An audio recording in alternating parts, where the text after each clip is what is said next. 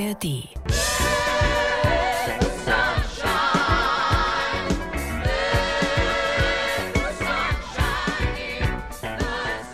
Lass die Sonne in die Steckdose, denken sich offenbar gerade viele Leute. Denn Photovoltaik boomt. Mehr als 14 Gigawatt Solarleistung wurden im vergangenen Jahr angeschlossen. Das ist mehr als doppelt so viel wie im Jahr zuvor. Damit wurden die Ausbauziele der Bundesregierung sogar übertroffen. Ja, auch sowas passiert. Besonders beliebt sind dabei die sogenannten Balkonkraftwerke. Die sind zwar nicht besonders leistungsstark, aber leicht zu montieren und leicht zu nutzen für jedermann zu Hause. Und nicht wenige berichten, dass es richtig Spaß macht, mit selbstproduziertem Strom Wäsche zu waschen oder Kaffee zu kochen. Nun könnte man meinen, goldene Zeiten für die Solarbranche. Aber die Woche kam die Meldung, die größte Solarfabrik Europas im sächsischen Freiberg, sie könnte dicht machen.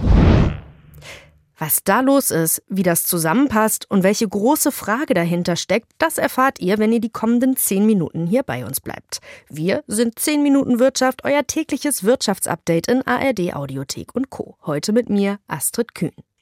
Und große Zusammenhänge klar verständlich machen kann mein Kollege Markus Plettendorf aus der NDR Info Wirtschaftsredaktion.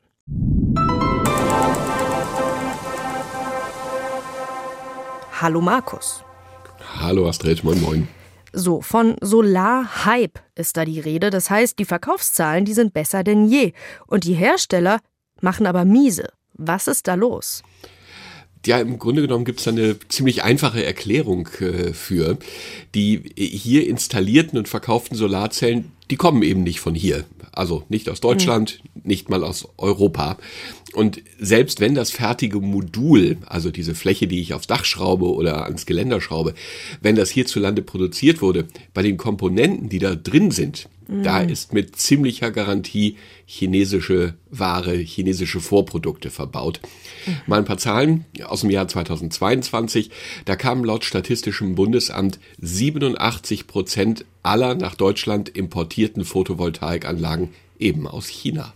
Oh ja, alles klar. Und warum ist denn das so? Also warum können die drüben in China so viel günstiger produzieren als wir hier? Ja, also die chinesischen Preise, ähm, die, die sind wirklich ein echtes Problem. Nach Brancheninformationen sind, weil die chinesischen Produkte ebenso günstig sind, die Preise für Solarmodule massiv gefallen. Äh, Im vergangenen Jahr, wenn ich die Zahl richtig im Kopf habe, äh, deutlich über 30 Prozent. Und es heißt, die Chinesen würden zum Teil sogar bis zu 50 Prozent unter eigenen Produktionskosten verkaufen.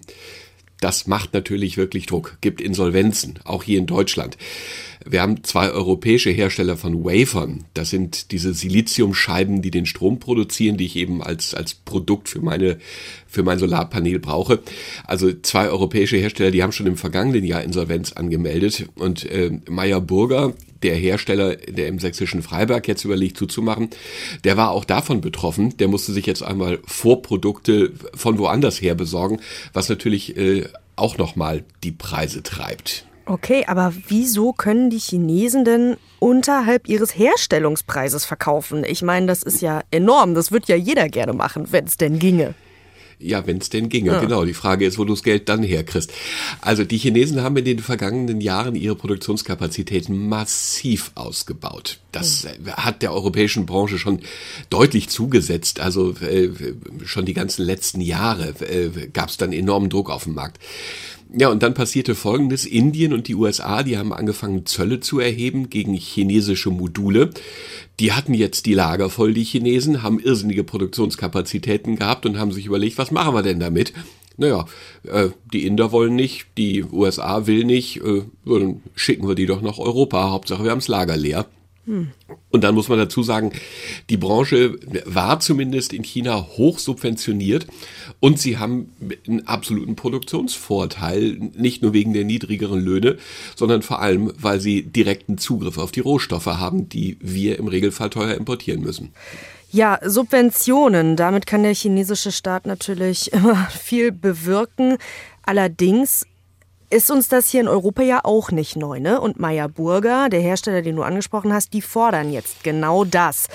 Aus dem vergangenen Jahr gehe man mit voraussichtlich mehr als 130 Millionen Euro Verlust raus und ohne staatliche Hilfe sei die Produktion einfach nicht aufrechtzuerhalten. Das ist deren Argumentation. Ich frage dich, glaubst du, da kommt jetzt auch Hilfe? Ist das zu erwarten? Tja, schwierige Frage. Mit staatlicher Hilfe ist das ja so eine Sache. Mhm. Du hast es angesprochen. Wir hatten das schon mal. Wir hatten eine boomende Solarbranche. Ähm, nicht zuletzt, weil es auch Subventionen gegeben hat. Und dann haben wir beobachtet, als die Subventionen wegfielen, da war dann auf einmal auch wieder Schluss mit dem Boom. Und dann kam Was, China. Dann kam China, genau. Mhm. Was wir aktuell gerade erleben in der Solarbranche, das, das sehen wir auch in vielen anderen Branchen. Es gibt halt hochsubventionierte Produktionen im Ausland. Klar, dann wechseln die Anbieter dahin oder da entstehen neue und das macht dann eine heimische Produktion unwirtschaftlich. Auch Meyer Burger im Übrigen baut in den USA zwei Fabriken mit Fördermitteln aus dem Inflation Reduction Act. Riesensubventionsprogramm der amerikanischen Regierung. Äh, exakt, genau. Und man muss auch wissen, also Meyer Burger droht jetzt damit die Produktion der Sonar Paneele äh, einzustellen. Es gibt noch zwei weitere Einrichtungen in Deutschland, dieses äh, ja ursprünglich aus der Schweiz stammenden äh, äh, Herstellers von Solarzellen. Die sind von Schießung gar nicht betroffen. Die machen Forschung, die machen andere Produkte, die dann äh, durchaus für die Produktion in den USA relevant sein könnte. Aber kommen wir zurück zu deiner Frage mhm. äh, zu den Subventionen. Das ist sehr umstritten, ob man da jetzt mit Subventionen wirklich gegenhalten muss. Klar, man will resilienter werden, also weniger abhängig von China. Aber ob man das jetzt mit einem Subventionswettlauf schafft gegen China, gegen die USA, also äh, was man auf keinen Fall machen sollte, das sagen zumindest Wirtschaftswissenschaftler, nationale Alleingänge bitte, bitte nicht. Sonst kriegen wir so einen Subventionswettlauf nicht nur mit China und den USA, sondern auch noch innerhalb der EU. Mhm. Die EU arbeitet ja auch an einem Förderkonzept für die Solarindustrie. Demnach sollen bei Ausschreibungen 40 Prozent der Komponenten aus europäischer Produktion kommen. Mal abgesehen von dem De-Risking, was du da angedeutet hast, ne? also dass man die riesige Abhängigkeit von China irgendwie abbaut, frage ich mich aber, Markus, wie soll das gelingen, wenn die Hersteller hier pleite machen?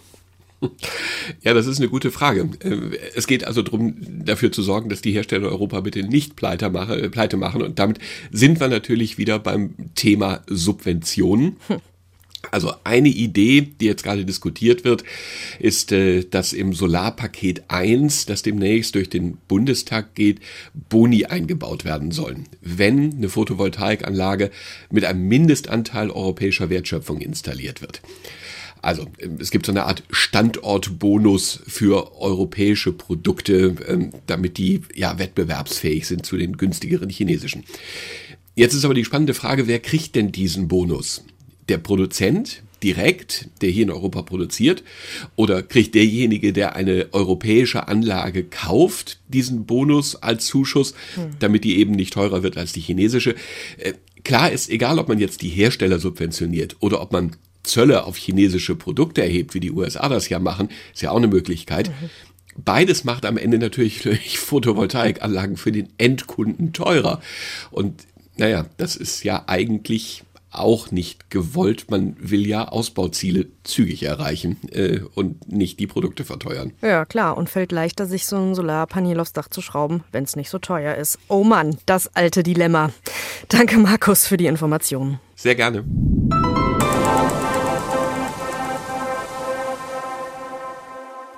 Tja, steht die deutsche Solarindustrie also schon wieder vor dem Zusammenbruch? Die Mischung scheint nicht einfach, denn für Solarzellenproduktion braucht man viel Energie, bei uns ist sie teuer, und Arbeitskräfte, bei uns teuer und knapp. Einen Subventionswettbewerb halten viele, so auch der Wirtschaftsprofessor Joachim Weimann von der Uni Magdeburg, daher für unklug. Der hat aber eine andere Idee. Wir müssen uns vielmehr rückbesinnen auf unsere Stärken. Im internationalen Wettbewerb hat Deutschland immer deswegen gut ausgesehen und äh, mit den führenden Nationen gehört, weil wir eine sehr starke Wissensbasis haben, weil wir sehr starke Forschung haben, sehr starke Ingenieure.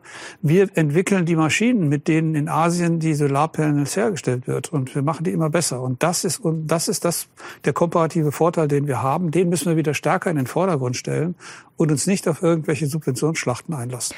Insofern gut, dass, Markus hat's gesagt, die Forschungsstandorte von Meyer Burger erstmal nicht von der Schließung bedroht sein sollen.